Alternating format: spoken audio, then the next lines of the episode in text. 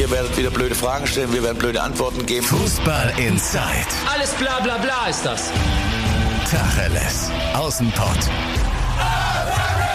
Der Fußball-Podcast mit den Experten von Funke Sport und den Lokalradios im Ruhrgebiet. Ja, es ist Freitag, das heißt, wir sind ein bisschen spät dran, aber das heißt nicht, dass wir nicht sonderlich motiviert sind oder keinen Bock haben. Ganz im Gegenteil. Und deswegen rede ich auch nicht lang drum herum, sondern sage direkt erstmal Hallo Dominik Loth, Hallo Marian Laske. Ja, hallo. Moin. Ja, ich bin Timo Düngen, bin der Mann aus dem Radio in dieser Runde und während Dominik und ich relativ gemütlich drinnen sitzen, scheint bei Marian im Hintergrund die Sonne. Allerdings, das war es dann auch, was bei dir so die Gemütlichkeit ist. Du bist auf dem Rastplatz oder wo bist du gerade? Auf jeden Fall auf dem Weg ins Dortmunder Trainingslager. Wo erwischen genau. wir dich? Genau, noch auf der A45 Richtung Süden. Äh, ja, und bin gerade am Rastplatz. Äh, habe irgendwie nicht den schönsten äh, gefunden. Eigentlich äh, finde ich, gibt es auch nettere, aber ist jetzt auch nicht so schlimm. Genau, sitze aber immerhin in der Sonne, weil äh, das Wetter ist ja sehr schön überall in Deutschland und äh, auch hier irgendwo zwischen Frankfurt und Süden. Ich kann es gar nicht genau sagen. Auf jeden Fall A45 noch. Und ja, ich fahre in die Schweiz gerade. Ja, was sagt das Navi? Wie lange brauchst du da noch? Äh, es sind noch so fünf Stunden, wenn ich gut durchkomme. Ungefähr. Oh ja, ja das, das, das, das, geht, geht ja ne? fast. Würde ich auch sagen. ja, äh, was, was, erwartet dich äh, im Dortmunder Trainingslager und was erwartet die Mannschaft?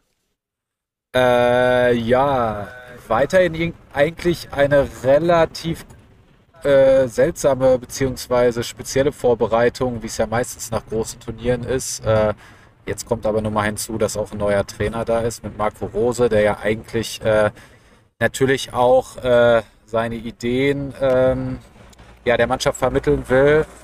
Aber es fehlen halt noch die Nationalspieler, die sollen äh, nach und nach im Trainingslager dazukommen, außer Jude Bellingham und Thomas Delaney. Die anderen, die halt schon früher ausgeschieden sind, sollen kommen.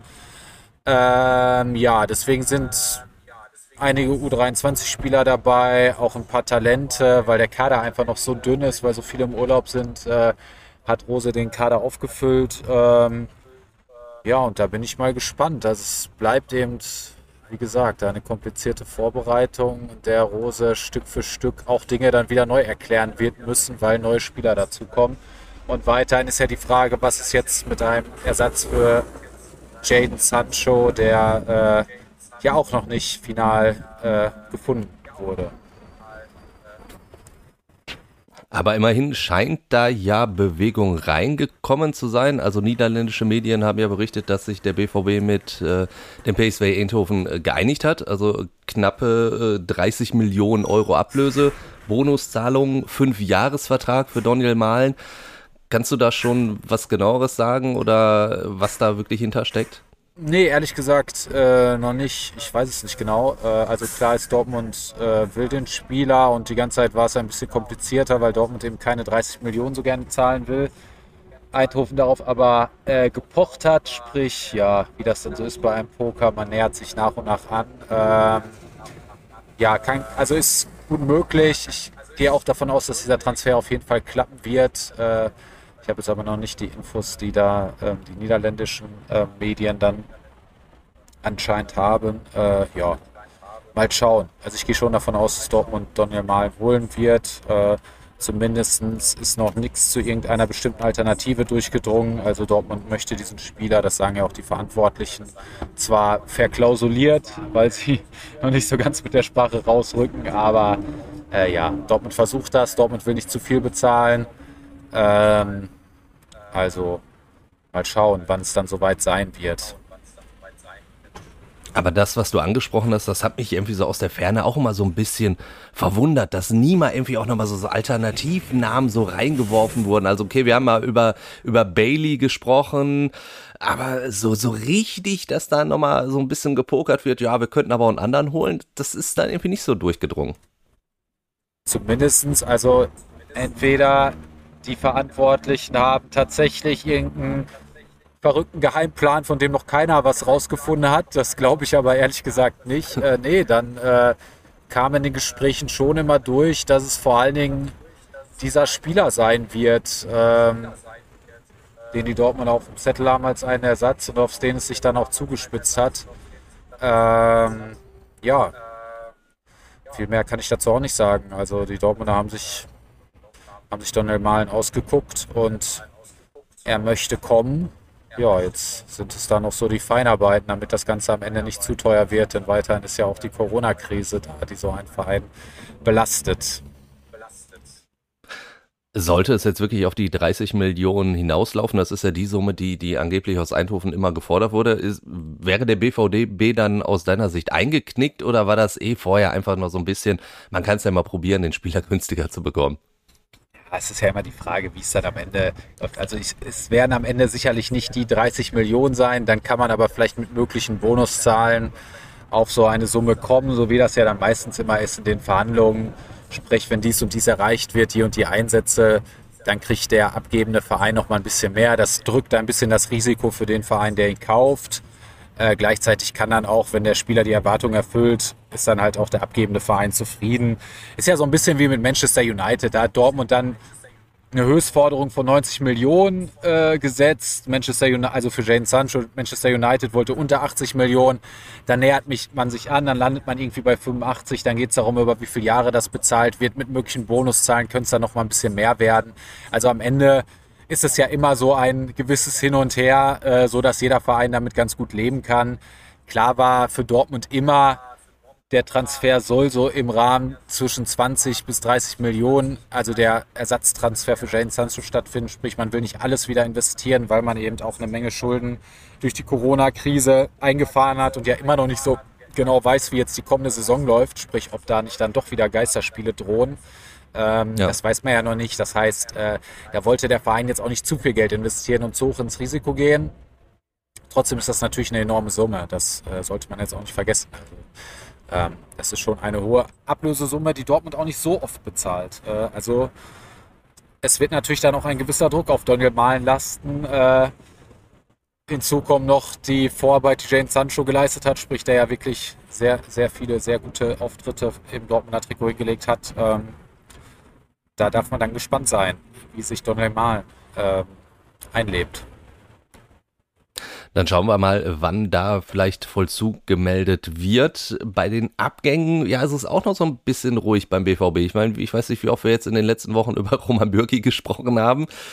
Äh, da ist auch noch nicht so wirklich Bewegung drin, ne? Nee, nee. Kann man auch nicht mehr sagen. äh, Transferperiode geht noch ein bisschen. Ja, äh, wir gut, haben ja schon häufiger drüber gesprochen. Äh, Roman Bürki will sich sicherlich nicht als Nummer drei, der ja dann im Prinzip eigentlich nur noch ist, irgendwie seinen Vertrag aussitzen. Aber er will natürlich auch nicht auf Geld verzichten und dann muss sich halt auch erstmal ein Verein finden, der bereit ist, das zu zahlen. Vielleicht läuft es am Ende auch noch auf eine Laie hinaus, wer weiß. Also ich finde, da muss man einfach abwarten. So ist das dann halt, äh, wenn so eine Transferperiode so lange geht, äh, die Saison aber nun mal schon mal startet, dann ja, dann finde ich, kommt es halt immer zu diesen seltsamen Konstellationen, dass ein Spieler noch beim Verein mittrainiert und sich fit hält, äh, bei dem er eigentlich schon nicht mehr zu den Planungen gehört. Und bei Roman Bürki ist das jetzt so der Fall.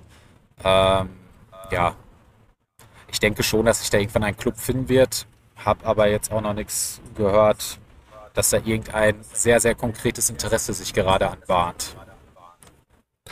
Du hast eine Laie angesprochen bei Roman Bürki, da steht ja auch eine Laie äh, so ein bisschen im Raum von, von Tigges an den ersten FC Köln. Wird das äh, aus deiner Sicht Sinn machen, den, den jungen Stürmer Ja, also für Steffen Tigges in meinen Augen auf jeden Fall, weil äh, es ist halt einfach schwierig, äh, viele Einsatzzeiten im Bundesliga-Trikot bei Borussia Dortmund zu sammeln. Da ist nun mal zum einen Erling Haaland, der natürlich immer gesetzt ist.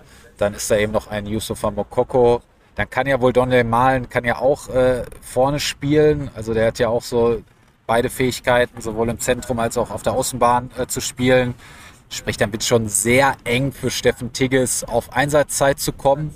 Was natürlich wieder trotzdem äh, ein Problem dann im Dortmunder Kader wäre, dass dann weiterhin halt ein großer Stürmer vorne fehlt, beziehungsweise Erling Haaland ist groß, hat aber jetzt auch noch nicht so diese typischen Fähigkeiten, dass er auch mal einen langen Ball festmachen kann. Er verbessert sich da immer mehr und man hat ja schon in der letzten Saison da enorme Fortschritte gesehen.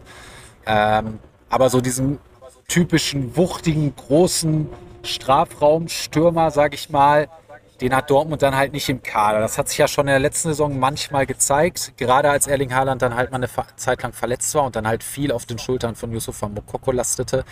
Ähm, ja, aber dieses, diese Lücke wird dann eher nicht mehr gefüllt, weil man ja auch sagen muss, dass Steffen Tigges natürlich ein sehr guter Stürmer ist, aber äh, für das Niveau, auf das Dortmund will, reicht es dann ehrlicherweise auch nicht. Das muss man schon so klar sagen. Dann lass uns noch mal ganz kurz jetzt aufs Trainingslager blicken, das ja jetzt bevorsteht. Es ist das erste Trainingslager dann unter Marco Rose. Das wird für dich ja wahrscheinlich auch sehr, sehr spannend sein zu sehen, wie arbeitet der Marco Rose jetzt in Dortmund, ne? Ja, klar. Also man hat schon ein bisschen was gesehen. Er hält halt bei Trainingseinheiten wirklich sehr, sehr häufig äh, an, korrigiert Laufwege, korrigiert, sagt, wie er äh, anlaufen will, wie er verteidigen will, ja, wie er hinten rausspielen will. Also ähm, sehr detailreich, sehr kleinteilig, immer wieder Korrekturen. Äh, finde ich persönlich sehr gut, weil es eben der einzige Weg ist, dass irgendwann so etwas nahezu ohne Probleme klappt. Äh, dann geht es nur so und äh, ja, auf dem Weg äh, befindet sich gerade Marco Rosa. Also bis jetzt hat man vor allen Dingen das Arbeiten gegen den Ball gesehen bei den Trainingseinheiten, bei denen wir zuschauen durften. Ähm, ja, genau. Das Problem ist halt, es kommen neue Spieler hinzu, denen muss das nochmal beibringen. Äh, aber vor diesem Problem stehen halt alle Top-Clubs. Das muss man halt auch mal sagen. Da hilft ja auch kein Lamentieren. So, das ist halt immer so nach einem großen Turnier. Äh, wenn man sich den FC Bayern mit Julian Nagelsmann anguckt, der ist auch sehr, sehr, sehr kompliziert gestartet mit einem Kader, ja. wo man manche Spieler gar nicht kannte, weil sie irgendwie aus dem Nachwuchsbereich kamen. Äh, von daher, äh, das gehört halt nun mal dazu. Ähm, sollte aber halt jedem bewusst sein, dass es vielleicht auch ein bisschen Zeit braucht, bis man dann wirklich äh, sehen kann, ob der Roseweg fruchtet. Also man sollte wahrscheinlich in den ersten Spieltagen jetzt keine Wunderdinge erwarten. Äh, das wird ein bisschen dauern. Das Problem ist natürlich immer während einer Saison, wenn dann die englischen Wochen kommen, bleibt eben halt auch wenig Zeit für tatsächlich solche Trainingseinheiten, wie sie jetzt gerade stattfinden, weil dann geht es halt auch viel immer nur um Regeneration. Aber ja, so ist das halt bei einem Top-Club. Äh, das hat er sich ja auch so ausgesucht. Ganz genau. Dann würde ich sagen, wechseln wir zum VfL Bochum rüber, denn der VfL, der ist schon im Trainingslager in Südtirol und Dominik, da gab es jetzt natürlich die, die Schwierigkeit, dass Thomas Reis aus privaten Gründen kurzzeitig abgereist ist. Wie sehr stört das so eine Vorbereitung? Also das sollte natürlich ja schon äh, ja nicht sein, dass der Cheftrainer mal kurz äh, die Biege macht. Nee, das äh, absolut nicht und das wird auch mit Sicherheit ein triftiger Grund sein, warum er abreisen musste. Ich kann mir aber vorstellen, dass das alles so detailreich ausgearbeitet ist mit seinen Co-Trainern, dass äh, kaum ein ja, ich glaube, ich glaube, zum Beispiel Co-Trainer Markus Gerhaus, der wird das äh, alles steuern können, leiten können und äh, dass das jetzt nicht so schwer ins Gewicht fällt. Natürlich hätte sich Thomas Reis mehr Zeit mit seinen Spielern gewünscht, aber wir wissen ja auch noch nicht, wann er wieder zurückkommt. Äh, das ist auch noch offen, ob er jetzt zum Testspiel am Samstag gegen Turin äh, wieder dabei ist oder ob es etwas länger dauert. Aber ich glaube, das fällt nicht so sehr ins Gewicht. Äh, eine Sache, die beim, beim VfL natürlich auch immer jetzt noch besprochen wird, sind logischerweise die Neuzugänge. Ähm, Thomas Reis hatte wohl eine Wunschliste von zwei bis drei Spielern, die er abgegeben hat. Und äh, dazu war ja auch äh, Hans-Peter Phillis, der Vorstandsvorsitzende des VfL Bochum, äh, bei uns im äh, Watz Live Talk und hat da Folgendes zu den Neuzugängen gesagt, zu den Potenzialen. Es ist ja nicht nur alleine, oder es ist nicht nur alleine der, das Präsidium oder der Vorstandsvorsitzende, der diesen Wunschzettel von Herrn Reis bekommen hat, ist natürlich auch Ilja Kenzig und Sebastian Schinzilorz. Wir sind da natürlich immer im Austausch. Ähm, wir sind auch sehr intensiv in Verhandlungen und Gesprächen mit potenziellen Verstärkungen. Wir gehen aber davon aus, dass noch was kommen wird. Äh, wir haben sehr, in Anführungsstrichen, kaufmännisch solide geplant, haben aber auch gesagt, äh, wir müssen noch ein bisschen Platz haben, um Neuverpflichtungen finanzieren zu können. Natürlich können wir und werden wir keine Millionentransfers umsetzen. Ganz im Gegenteil, wir werden wieder die Spieler zu uns holen, die zu uns passen. Äh, nicht nur menschlich, sportlich, sondern letztendlich auch finanziell. Dominik, ich weiß nicht, ob du die äh, Liste auch bekommen hast. Äh, welche zwei bis drei Spieler dürften denn da draufstehen? Vor allem für welche Position? Ich habe die Liste auch bekommen, natürlich. Hat mir das auch geschickt per WhatsApp und habe meine Anmerkungen dazugegeben. Ja. Nein, ich habe, ich habe leider keine Einsicht in diese Liste. Äh, fest steht ja, dass, dass noch ein Linksverteidiger gesucht wird und äh, dass einer im zentralen Mittelfeld noch gebraucht wird, der Robert Joule ersetzt. Ja, zumindest der Linksverteidiger soll ja jetzt äh, demnächst kommen. Also soweit äh, sind die Spekulationen ja schon äh, wann genau, weiß man auch nicht. Aber da äh, soll jetzt schon was passieren. Uh, und zentral, ja, vorne im Mittelfeld ist immer noch offen. Das weiß man auch noch nicht. Mir ist gerade aufgefallen, wie sehr ich dieses Wort intensiv liebe in intensiven Gesprächen. Ne? dass an diesem Punkt immer so weit kommt. Ne? Das sagt alles und nichts. Also würde schon gerne auch wissen, wie intensiv die Gespräche sind. Und ja, ja, zu diesen intensiven Gesprächen werden wir noch kommen, denn es gibt ja noch eine weitere Baustelle des VfL Bochum, wo ja seit Jahren intensiv gesprochen wird. Aber wenn wir noch kurz auf die Neuzugänge gucken, die noch kommen sollen, also ich meine, wenn dann schon auch gesagt wird, wir, wir können nicht viel Geld ausgeben. Eigentlich können wir überhaupt kein Geld ausgeben. Wie schwierig ist das für einen, ja jetzt Erstligisten, dann auch wirklich brauchbare Leute zu kriegen, die einen ja verstärken? Also das ist ja, schon fast nahezu unmöglich. Ja, denke ich auch, dass es sehr kompliziert ist äh, in dem Transfergeschäft jetzt gerade.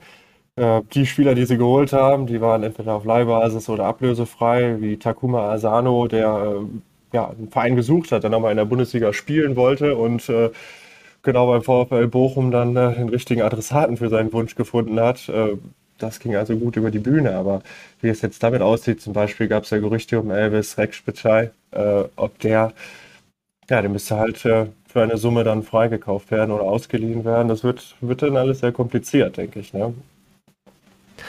Was das Ganze natürlich erleichtern würde, wäre noch ein, ein bisschen frisches Geld von außerhalb. Äh, und ich kann mich nur erinnern, wir hatten vor, also mittlerweile ist das über zwei Jahre her, hatten wir, Ilja kennt sich auch bei uns im Podcast und der hat damals schon erzählt, ja, wir sind da in guten Gesprächen mit einem Investor seitdem ist man weiterhin in sehr intensiven Gesprächen. Auch äh, genau das hat wieder Hans-Peter Philliss uns ja, auch gesagt. Ja, ja, wir haben ja in 2017 ähm, unsere Mitglieder mit überwältigender Mehrheit äh, beschlossen, dass wir eben den Weg der Ausgliederung des Profibetriebes äh, betreiben können, um die Voraussetzung zu schaffen, einen geeigneten Investor zu bekommen. Wir sind nach wie vor da fest von überzeugt, dass wir, wenn der Investor zu uns passt, äh, diesen Weg gehen müssen und äh, gehen werden, um eben wettbewerbsfähiger zu werden, im wahrsten Sinne des Wortes. Und dieser Prozess äh, läuft jetzt seit geraumer Zeit. Aber ich kann auch hier nochmal wiederholen, das, was wir auch unseren Mitgliedern immer wieder, auch unseren Fans immer wieder gesagt haben, dieser Investor muss zu uns passen. Es gab viele, viele äh, Anfragen, aber das darf ich ja hier sagen, diese Investoren, die sich da für den VfL Bochum interessiert haben, die hätten zu uns, zu unserer DNA nicht gepasst. Wir sind aber in weiteren Gesprächen. Aber wie gesagt, wir nehmen uns die, die notwendige Zeit dafür, denn wir haben nur einen Schuss und der muss sitzen. Das ist ein Partner, ein langjähriger und langfristiger Partner. Und deswegen nehmen wir uns alle Zeit der Welt, um diese Entscheidung dann zu treffen. Ja, äh, die große Frage ist dann natürlich, aber was, was wäre es denn für ein Investor, der zum VfL Bochum passt? Also, ich meine, klar, wenn, wenn Ponomarev anruft, äh, würde ich als VfL Bochum auch nicht drangehen. Aber was könnte es denn für jemand sein, der den VfL da unterstützen kann? Ja, das finde ich auch sehr spannend. Äh, das, ich finde es ja erstmal vertrauenserweckend, dass äh, Hans-Peter Willis sagt, es gab viele Angebote und von denen haben sie einige abgelehnt, oder bisher alle, ne? Und äh, weil Sie haben sich ja vorgestellt, äh, dass der Investor, der kommt, also es geht ja um 20 Prozent der Anteile, ähm, sozusagen Lust hat auf das Projekt VfL Bochum, auf die Tradition, sich aber nicht zu stark in dieses Geschäft einmischt, in das Alltagsgeschäft. Und so jemanden zu finden, der also bereit ist, sehr, sehr viel Geld zu investieren, der aber dann trotzdem äh, die Verantwortung oder das Vertrauen äh, in die Hände anderer legt und sagt, ihr macht das, ihr macht das gut mit meinem Geld, ist wahrscheinlich durchaus schwer zu finden. Ne? Wenn ich äh, ein Investor wäre, würde ich natürlich auch ähm, mitwirken wollen. Ne? Und ähm, wie dieser Einfluss dann aussieht, ja, das wird auch eine Gratwanderung natürlich, ne? weil gerade der VfL Bochum wirbt ja auch jetzt noch verstärkt durch den Bundesliga-Aufstieg damit, dass er ein Traditionsverein ist, dass er nah bei den Fans ist. Und da muss man natürlich sehr vorsichtig mit Investoren sein. Genauso wie das Beispiel Ponomarev ja zeigt. Ne? Das ist das rote Tuch, das darf nicht passieren. Äh, so jemand, der so auftritt, Den möchte man wahrscheinlich nicht im VfL Bochum im Verein haben. Ähm, und das ist auch eine schwierige Suche, denke ich. Die offenbar dann auch noch immer weitergeht. Dann würde ich sagen, gucken wir aufs Tagesgeschehen, denn äh, es rollt ja ab heute schon der Ball in der zweiten Fußball-Bundesliga. Der FC Schalke 04 empfängt den Hamburger SV und ich meine, vielleicht bin ich da etwas befangen, weil ich mir natürlich als äh, Schalke-Kommentator wünsche, dass ich dann in der nächsten Saison wieder in der ersten Liga kommentieren werde. Aber für mich hat Schalke eine Aufstiegsmannschaft. Die haben sich jetzt mit, mit Dominik Drexler nochmal jemand fürs offensive Mittelfeld geholt, mit, mit Bülter vorne im Sturm, mit Terodde, mit Latza, äh, mit Palsson. Das sind natürlich alles Spieler, das ist für die zweite Liga schon, schon richtig, richtig stark, meines Erachtens. Das ist so eine richtige Mannschaft, die aufsteigen kann und dann musst du aber in der ersten Liga müsstest du dann wieder einen kompletten Neuanfang so ein bisschen machen. Wie seht ihr das? Bin ich dazu befangen? Äh, ja, mal schauen. waren sicherlich nicht, waren sicherlich nicht so schlecht die Transfers. Äh, ich finde, es ist noch sehr schwierig, es vernünftig zu beurteilen, wie stark dann Schalke tatsächlich äh, sein wird nach dieser katastrophalen Saison. Man geht jetzt wieder mit einem ja irgendwo schon auch angeschlagenen Trainer in die Saison. Alles muss sich noch finden. Also ich finde, ähm, ja, auch in eine sehr komplizierte zweite Liga, die ja sowieso immer äh, sehr schwierig zu spielen ist, weil sie sehr eng ist, äh, in der viele Spiele auch manchmal über Kampf entschieden werden. Äh, das ist schon, ja, mal abwarten.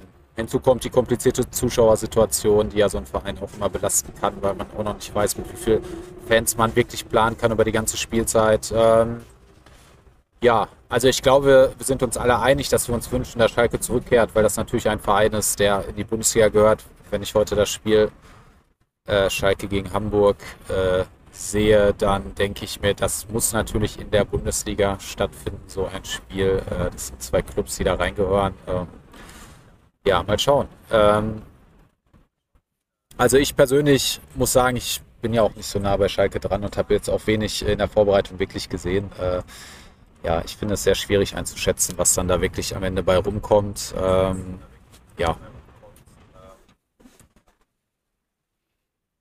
Aber es ist ja erstmal gut, Einschätzung? So ja, viele, viele Spieler zu holen, die auch Zweitliga-Erfahrung haben, weil die Liga, glaube ich, einfach ein bisschen anders äh, tickt und funktioniert, äh, die den Kampf, den täglichen Kampf in der zweiten Liga kennen, äh, die, die in knappen Spielen äh, genau diese, diesen, diese Kampfeseinstellung auch an den Tag legen. Also ich glaube, das war ein, nötiger Umbruch, der äh, das richtige Ziel hat. Aber so ein Umbruch da muss er erstmal eine neue Mannschaft finden. Ne? Und die, das muss ja jetzt sich, das wird sich aber heute Abend schon zeigen, ob das funktioniert gegen den Hamburger SV. Ob die Mannschaft schon sich gefunden hat oder ob es noch Spiele braucht. Und in dieser knappen Liga hat man, glaube ich, nicht allzu viel Zeit, um sich zu finden. Gerade der FC Schalke nicht nach dem Abstieg. Der hat nicht so viel Zeit, sich zu finden. Ja, absolut. Äh, aber immerhin dann heute, das hat Marian ja schon angesprochen, dann vor Zuschauern knapp 20.000 in der Felddienst Arena. Ich glaube, das wird der Mannschaft verdammt gut tun. Ähm, denn, denn es gibt, da haben wir auch mehrfach schon drüber gesprochen, glaube ich, wenige Vereine, die da wirklich so sehr von betroffen waren, keine Zuschauer im Stadion zu haben äh, wie Schalke. Und es gab natürlich dann jetzt auch nochmal den kleinen Knick in dieser äh, Vorbereitung auf das Spiel, den Corona-Fall von Ralf Fährmann. Allerdings muss man da ja fast sagen, aus Schalker Sicht, das ist ja nochmal, ja, sind sie glimpflich davon gekommen. Es wurde einmal Nachmittagstraining abgesagt, aber ansonsten ging es ja jetzt halbwegs weiter. Okay, Ralf Fährmann steht nicht im Kasten heute, aber ansonsten ist Schalke da ja noch ja, gut weggekommen. Ja, das darf man nicht vergessen. Das, äh, ich höre im Hintergrund, ich weiß gar nicht, ob unsere Hörer das nachher auch hören werden. Ich glaube, ein LKW rangieren. Ja, ich glaube auch. Bei Marian ist es gerade etwas lauter. Ich sitze eigentlich zwischen äh, fünf bis zehn LKWs, um es genau zu sagen, die alle gerade geparkt haben. ja. Vielleicht kannst du mal einen Fahrer hinzufügen holen oder so. Dann können die Runde ein bisschen vergrößern. Ja, Dominik, da wiederholt er vielleicht nochmal, was du gesagt hast, weil man konnte dich, glaube ich, nie, wirklich nicht so gut verstehen. Ja, die Corona-Sorgen, die bleiben ja weiterhin. Ne? Also es ist jetzt alles so ein bisschen äh, Aufbruchstimmung, klar. Wir freuen uns auf Fußball und auf Zuschauer im Stadion. Es geht wieder so in eine Richtung, aber so etwas kann ja immer noch die Mannschaft arg durcheinander bringen. Ne? Und äh, das ist noch lange nicht ausgestanden. Ja, bester Beweis dafür ist dann in der dritten Liga, der MSV Duisburg. Der hatte nämlich heute dann auch Auftaktspiel beim VfL Osnabrück. Allerdings beim MSV gab es schon drei Corona-Fälle, dann gab es weitere äh, PCR-Testungen, dann kam raus noch ein weiterer Spieler oder Betreuer, da, da rückt der MSV nicht so wirklich mit der Sprache raus. Namentlich genannt ist halt nur Aziz Bouadouz, der an äh, Corona erkrankt ist. Ähm, ich möchte das gar nicht irgendwie sonderlich werten, weil es sind ja auch alles Menschen, über die wir da reden. Aber äh, Pavel Dotschew hat natürlich auch gesagt, der Trainer, man hat schon so ein bisschen gemerkt, dass es in der Mannschaft hier und da der eine hat so ein bisschen schleifen lassen, was irgendwelche Hygienemaßnahmen und so angeht. Aber ist das nicht jetzt auch ein Beweis, dass es diese vermeintliche Blase, in der die Spieler eigentlich immer so sein sollen, um alles zu schützen, dass es die de facto gar nicht so wirklich gibt? Ja, man muss ja wirklich ja, vorsichtig ja sein, weil man das einfach. ja. Nein, also ich meine, die leben ja einfach, äh, sind ja nicht auf Dauer abgeschottet. Also du das Hygienekonzept sieht ja vor, dass man versucht, äh, dass sich nicht auf einmal zehn Spieler innerhalb der Mannschaft anstecken. Das ist ja so der Hauptpunkt. Also weil du ja während äh, einer Saison natürlich haben die Spieler auch ganz normale Familien, manche haben Kinder, äh, Freunde, und so wie wir alle äh, ist die Pandemie seit anderthalb Jahren am Laufen und da versucht natürlich jeder irgendwo seinen Weg mitzufinden und wird sich auch mal mit Freunden treffen, äh, mit die Kinder in den Kindergarten bringen ähm, und so weiter. Also sprich, äh, die haben ja auch alle, jeder Spieler hat ein ganz normales Privatleben und na, am Ende der Saison gab es mal diese Quarantänehotels, aber die gibt es ja nicht die ganze Saison. Also kann natürlich ja. es immer mal passieren, dass sich ein Spieler ansteckt der Sinn des Hygienekonzepts ist ja quasi, wenn es das nicht geben würde, hätte man ja direkt wahrscheinlich zehn Ansteckungen, weil alle zusammen in der Kabine hocken und äh, ja, da die Gefahr natürlich ganz groß ist, dass es zum Ausbruch kommt und äh, einfach mal ja, drei, vier Spieler ausfallen sozusagen. Ähm, genau, also sprich, natürlich gibt es diese Blase in dem Sinne nicht. Die Spieler sind natürlich angehalten, äh, vorsichtig zu sein. Ähm, aber ich glaube, da geht es Ihnen natürlich auch wie uns allen nach so lange, nach so einer langen Pandemiephase und jetzt vielleicht auch in einer Phase, in der es nach Besserung aussah, äh, werden sie sich natürlich auch mal mit Freunden getroffen haben und so. Und natürlich kann das dann schiefgehen. Das ist klar. ähm, umso wichtiger sind die Impfungen, gerade auch für Vereine, ähm, damit man das möglichst verhindert. Ähm, und so nicht direkt wieder der Spielplan durchgewirbelt wird. Weil gerade das würde ja jetzt auch, wenn man auf die DFL blickt, zweite und erste Liga, äh, der Profifußball sehr gerne vermeiden, dass man Spielabsagen hat, äh, Mannschaften wieder in Quarantäne müssen. Ja, genau so ist es ja jetzt dann beim MSO Duisburg in der, in der dritten Liga. Erster genau. Spieltag gegen den VfL Osnabrück jetzt schon abgesagt. Ähm, das erste Heimspiel äh, gegen Havelse wird, wird wohl auch ähm, ja, der, der Corona-Thematik zum Opfer fallen. Äh, das ist natürlich ein Saisonstart, den kannst du ja jetzt schon fast vergessen. Also du, du bereitest dich vor, musst jetzt zwei Wochen mehr oder weniger in Quarantäne. Du hast äh, beim MSV noch Spieler wie Felscher oder Ademi, die halt äh, genesen sind, die eigentlich ganz normal trainieren dürften können das ja auch nicht alleine machen. Also das ist natürlich ein Saisonstart, äh, ob das jetzt beim MSV ist oder äh, wo auch immer, den du ja komplett in eine Tonne kloppen kannst, oder? Absolut. Da werden sich die Verantwortlichen auch gerade sicherlich fragen und darüber stundenlang nachdenken, was läuft da eigentlich falsch, weil beim MSV ist es halt nicht das erste Mal passiert. Äh, sie sind ja schon stark gebeutelt gewesen in der letzten Saison. Die haben ihre Erfahrungen gemacht und wenn jetzt, ja, ich weiß zum Beispiel nicht, wie das bei den Impfungen aussieht beim MSV. Also wenn die, der Großteil der Spieler geimpft ist, dann dürfte das ja auch bedeuten, dass der Großteil der Spieler nicht in Quarantäne muss, ne, meines Wissens. Und dass dann immer noch ein Kader zur Verfügung steht im Spiel, äh, den man aufbieten kann. Also äh, nach meinen Informationen ist es so, dass, dass der MSV ein Impfangebot gemacht hat, das äh, auch nicht alle äh, wohl angenommen haben jetzt erstmal und dass halt viele noch nicht durchgeimpft sind, also dass da noch die, die zweite Spritze sozusagen okay, steht. Ja. Noch ein bisschen Zeit braucht, ja. Aber auf jeden Fall müssen Sie sich natürlich fragen, also man kann ja nie, man kann das ja nicht beurteilen, weil man nie genau weiß, wie sich das dann ausgebreitet hat. Aber die Häufigkeit ist halt schon, äh, schon jetzt da und äh, gerade Dotchev wird sich wahrscheinlich am meisten ärgern, weil er eben große Ziele dieser Saison hat. Äh, das wieder gut zu machen aus der letzten Saison und das jetzt wieder mit wochenlangem Rückstand in die neue Saison starten muss. Dann würde ich sagen, äh, beenden wir an dieser Stelle fast die Runde, sind aber jetzt dann doch nach langer Zeit mal wieder beim Tippen und schauen, Schön. was der FC Schalke 04 heute Abend gegen den HSV macht. Mariam, was ist dein Tipp? Äh, 2-0 HSV, tut mir leid, Schalke-Fans. Ich glaube, das geht direkt Dominik? gut los. Ich glaube an, die- Ja. glaub an die Magie der Fans. 3 zu 1. Ähm, also ich bin natürlich äh, auch, auch auf Schalker Seite. Also ich glaube, das gibt. Ähm, Dominik, du hast 3-1 gesagt? Hm, genau. Da, da, da schließe ich mich dann einfach an. Ich glaube schon, dass, dass äh, Schalke da heute gut loslegen wird und dann ein 3 zu 1 Heimsieg einfahren wird. Dann, äh, Marian, dir weiterhin gute Fahrt. Dankeschön. Komm gut an. Dominik, auch dir vielen Dank, dass du dir Zeit genommen hast. Und äh, wenn ihr da draußen Gerne. natürlich noch Fragen, Anregungen habt, dann äh, schickt uns gerne eine E-Mail. Hallo at fußball-insight.com oder schaut in die Show Notes. Da gibt's auch eine Handynummer für WhatsApp-Nachrichten. Da könnt ihr uns auch WhatsApp-Sprachnachrichten natürlich schicken. Und ansonsten sage ich dann, hören wir uns nächste Woche wieder. Ciao, ciao. Ihr werdet wieder blöde Fragen stellen, wir werden blöde Antworten geben. Fußball Inside. Alles bla bla bla ist das. Tacheles. Außenpott. Der Fußball-Podcast mit den Experten von Funke Sport und den Lokalradios im Ruhrgebiet.